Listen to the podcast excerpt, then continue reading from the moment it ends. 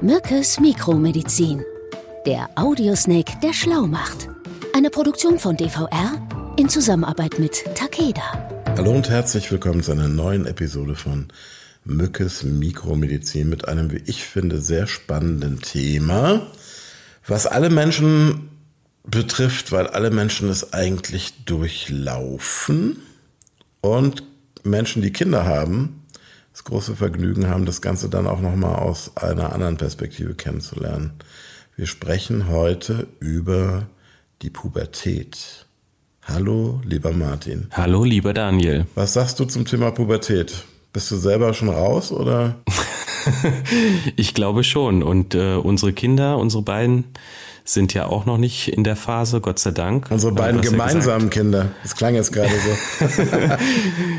Äh, dein Kind und meine beiden. Hast du auch so viel Ehrfurcht davor oder das ist jetzt ein Synonym oder ein Euphemismus eigentlich für Angst? Wenn ich meinen Sohn, der jetzt sechs ist, manchmal erlebe, dann denke ich so, Halleluja, wenn das jetzt schon so ist, wie wird das dann, wenn der 14, 15, 16 wird? Dieser extremen, geradlinigen, zerstörerischen Dickschädeligkeit. Kommt dir das bekannt vor? Du hast ja auch zwei Jungs. Ja, aber pff, mal gucken. Vielleicht haben wir es dann auch schon hinter uns. Vielleicht wird es nicht schlimmer. Okay, das kann sein.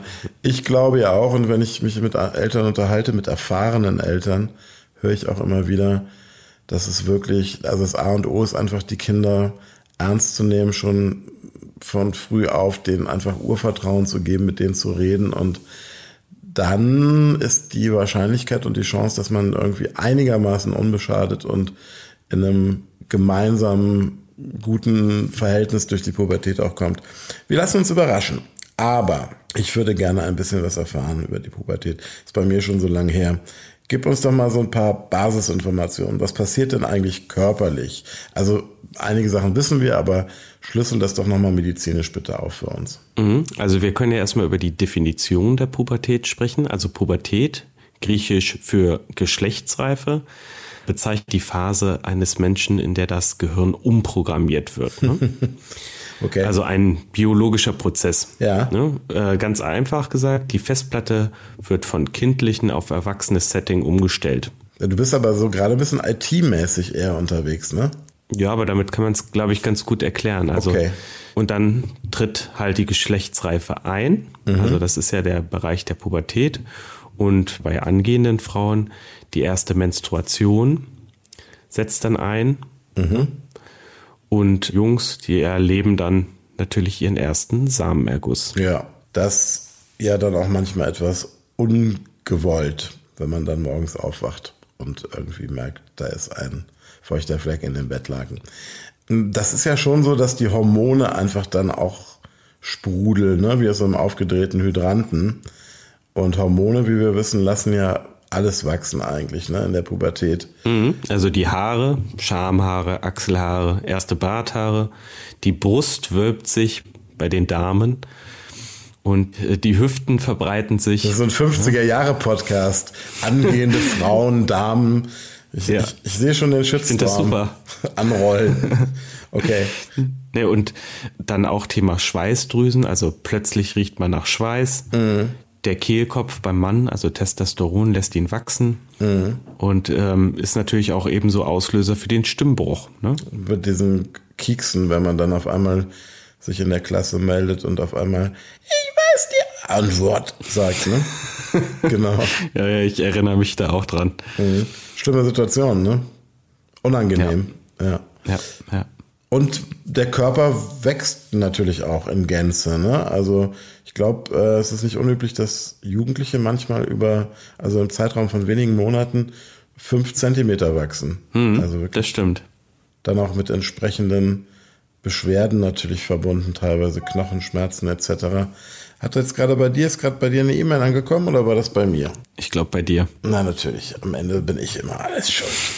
Wann setzt denn die Pubertät eigentlich ein? Das ist ja ganz unterschiedlich. Es wird, glaube ich, auch immer früher, ne? Mhm. Also ganz grob gesagt setzt die Pubertät bei Mädchen etwas früher ein als bei Jungs, also sprich mit circa 10 bis 12 Jahren. Mit 10 bis 12 schon? Mhm. Wahnsinn. Ja. Okay. Und bei Jungs kann sie dann auch äh, bis zu zwei Jahren später einsetzen. Ne? Mhm. Also Ähm, das kommt immer drauf an. Also für die Jugendlichen selbst ist dieser Zustand wahnsinnig zehrend, muss man auch sagen, weil viel der gewohnten Sicherheit den Bach dann auch untergeht, ja. Okay, ja. Also alles im Wandel. Mhm. Körper verändert sich, Gefühle verändern sich natürlich auch, ne? Mhm. Ist natürlich auch eine gewisse Orientierungslosigkeit in dieser Phase. Mhm. Das müssen wir uns auch immer vor Augen halten, wenn man dann halt so ein Pubertier bei sich dann zu Hause hat, ne? Ja, das kann ja für die ganze Familie auch echt anstrengend sein. Ja, total. Aber ich glaube, das, was du sagst, ist wichtig. Man muss immer dann auch wirklich auf den Menschen, der sich da gerade in dieser massiven Transformation befindet, auch einfach mhm. Acht geben und ähm, sich da selber nicht zu wichtig nehmen und auch einfach, ja, Hilfestellung geben und einfach Verständnis aufbringen. Ne? Mhm. Wenn wir jetzt mal so neurologisch an das Thema rangehen, du hast ja schon gesagt, da wird was umprogrammiert. Mhm. Ja, und Pubertät beginnt im Stammhirn, muss man sagen. Mhm. Äh, da beginnt der Umbau von einem Kinderkörper mit kindlichen Gedankensettings auf den Erwachsenenkörper. Ne? Mhm. Also größer und stärker. Mhm. Also physisch wie psychisch natürlich auch. Und äh, man muss einfach wissen, zigtausend veraltete Nervenverbindungen können in dieser Phase pro Sekunde dann auch absterben. Ja, das habe ich auch gelesen. Ich glaube sogar bis zu 30.000 veraltete Nervenverbindungen, was ja auch irgendwie wieder mal so eine spektakuläre Zahl ist, vor allem mhm. in einer Sekunde. Das heißt, das sind einfach Nervenverbindungen, die dann nicht mehr gebraucht werden. Genau, die haben vorher gereicht, um äh, den kleinen Körper zu steuern und zu versorgen und das ändert sich dann mit dem Beginn der Pubertät. Und das erklärt wahrscheinlich auch, dass der Körper dann manchmal nicht ganz hinterherkommt, wenn das Gehirn sich in so einem Wandel befindet. Ne? Mhm. Genau, also Kreislaufprobleme oder Schwindel bei Jugendlichen ist ein gutes Beispiel. Ne? Mhm. Oder das äh, Wachstumshormon Somatotropin, ganz wichtig, sorgt für das Wachsen der Muskeln und Knochen. Also mhm. Herz und Blutkreislauf hinken da oft hinterher und müssen das erstmal dann wieder aufholen. Somatotropin, da hatten mhm. wir auch mal eine spannende Folge von Unglaublich krank zum Thema, ne? Erinnerst du dich? Mhm. Genau.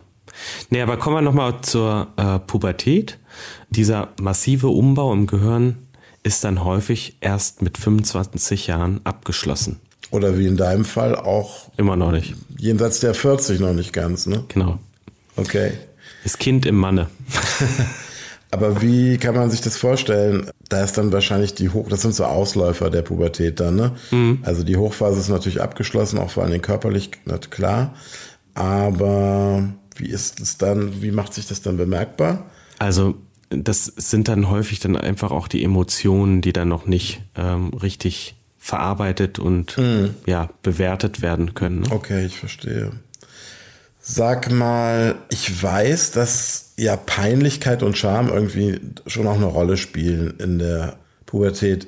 Jetzt ist es irgendwie, ich habe davon gelesen, in Indien so relativ paradox, weil auf der einen Seite ist das ein riesiges Tabu. Es gab, ich glaube, 2018 das erste Mal ein Gerichtsurteil, dass Frauen, die menstruieren, in hinduistische Tempel dürfen. Da gab es auch riesige Auseinandersetzungen, auch richtig Straßenschlachten etc. Auf der anderen Seite, also neben dieser Isolation und dieser Ausgrenzung, gibt es im Süden von Indien etwas, was ich irgendwie ganz auf der einen Seite ganz toll finde, auf der anderen Seite auch nicht so ganz einordnen kann, nämlich eine sogenannte Puberty Ceremony, also das komplette Gegenteil von Ausgrenzung. da werden die Mädchen nach ihrer ersten Menstruation gefeiert und beschenkt und es wird verbreitet in der Community, in der Familie und im Freundeskreis, dass dieser, wie sich das so schön nennt, Rite of Passage, dieser Übergang da eintritt gerade.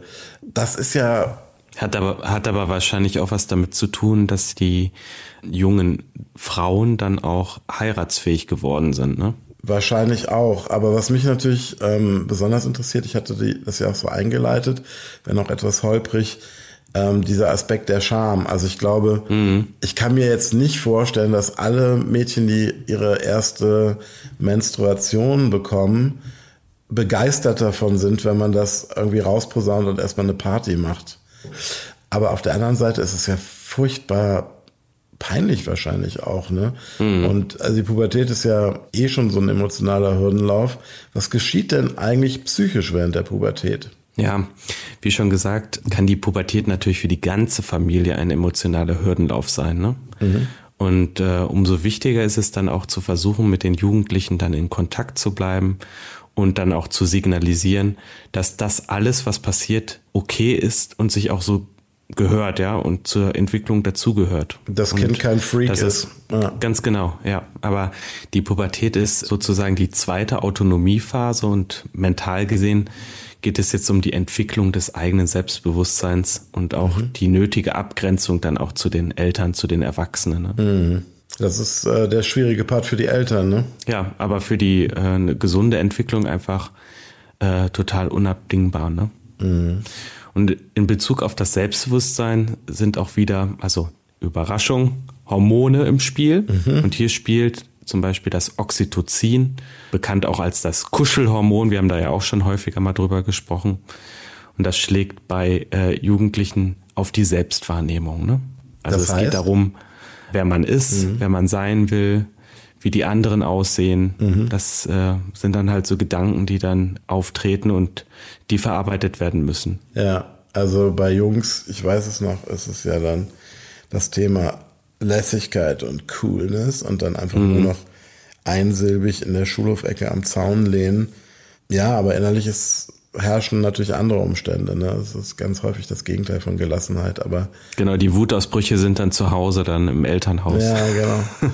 Jetzt hast du ja was Interessantes gesagt zum Thema Selbstwahrnehmung. Mhm. Das ist natürlich, also auch gerade die Spiegelung in anderen es ist ja offensichtlich durch die sozialen Medien auch nochmal wesentlich schwieriger geworden, denke ich mir, für Pubertierende, weil du halt in diesem ständigen Prozess des Gemochtwerdens und nicht Gemochtwerdens dich befindest. Ne? Du postest irgendwie ein Selfie und siehst sofort, okay, der mag das, der meldet sich nicht, warum nicht?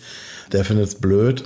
Daumen rauf, Daumen runter. Du hast es ja vorhin auch angesprochen, mhm. ne? das Thema Scham mhm. und äh, Darauf geht auch die Scham zurück. Also Eltern peinlich zu finden, ist ein Teil der Abgrenzung und äh, somit ein essentieller Ablösungsprozess, um dann auch die eigene Identität dann zu finden. Ne? Ist es so, weil ich habe das gelesen und es erscheint mir irgendwie auch plausibel, ich würde es gerne von dir aber nochmal erklärt bekommen, dass ja in der Pubertät auch die, das Risiko von Unfällen mhm. wächst. Mhm. Ne? Ja, ja. Ja, das äh, bezieht sich auch auf die verzögerte Umbauphase des sogenannten präfrontalen Kortex. Mhm. Und äh, dieser Teil des Gehirns sitzt hinter der Stirn, kannst ja mal tasten, und ist verantwortlich für die Impulskontrolle und dafür Handlungskonsequenzen zu erkennen. Mhm. Also Risiken werden völlig falsch eingeschätzt. Okay. Also sprich, Emotionen spielen noch die erste Geige, erst dann kommt die Vernunft. Ja? Okay. Das endet dann in den Gesprächen am Esstisch, kennst du ja auch vielleicht.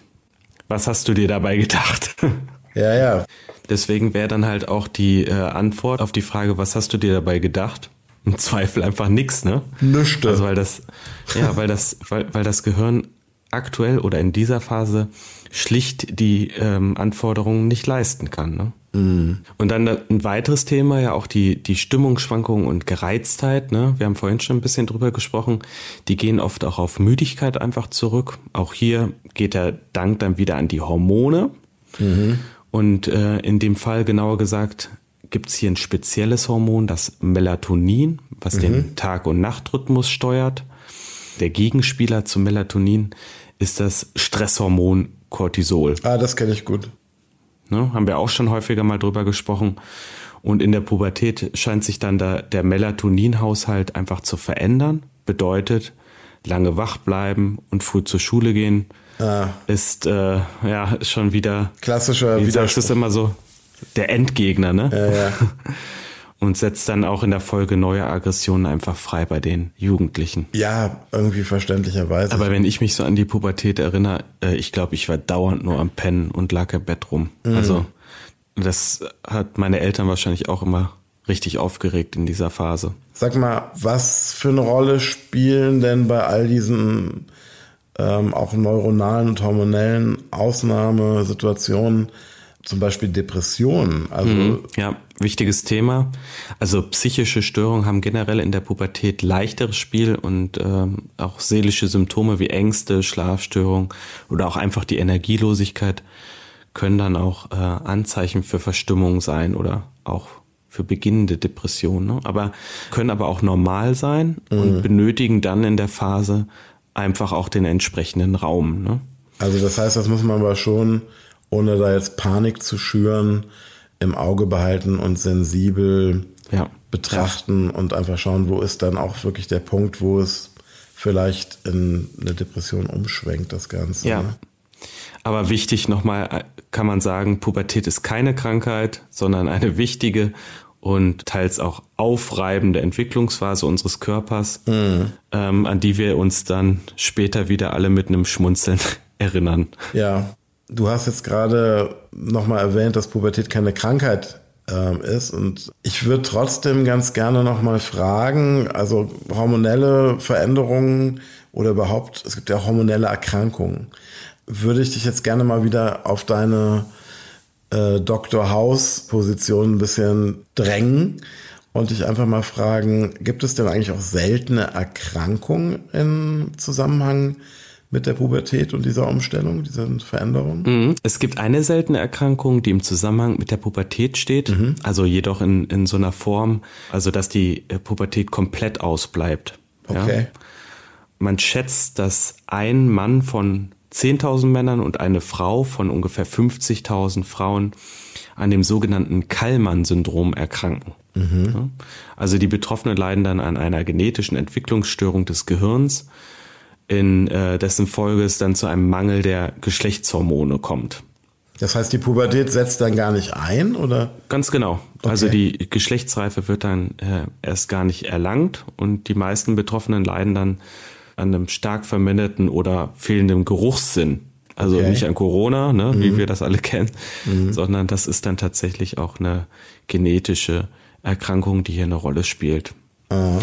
Und man nennt es dann auch olfaktogenitales Syndrom, also Olfakto wegen der Geruchswahrnehmung und genital kannst du ja denken, wo es herkommt. Weil sich die Geschlechtsorgane nicht entsprechend ähm, ausbilden, wie das eigentlich in der Pubertät vorgesehen ist. Wahrscheinlich, ne? Mhm.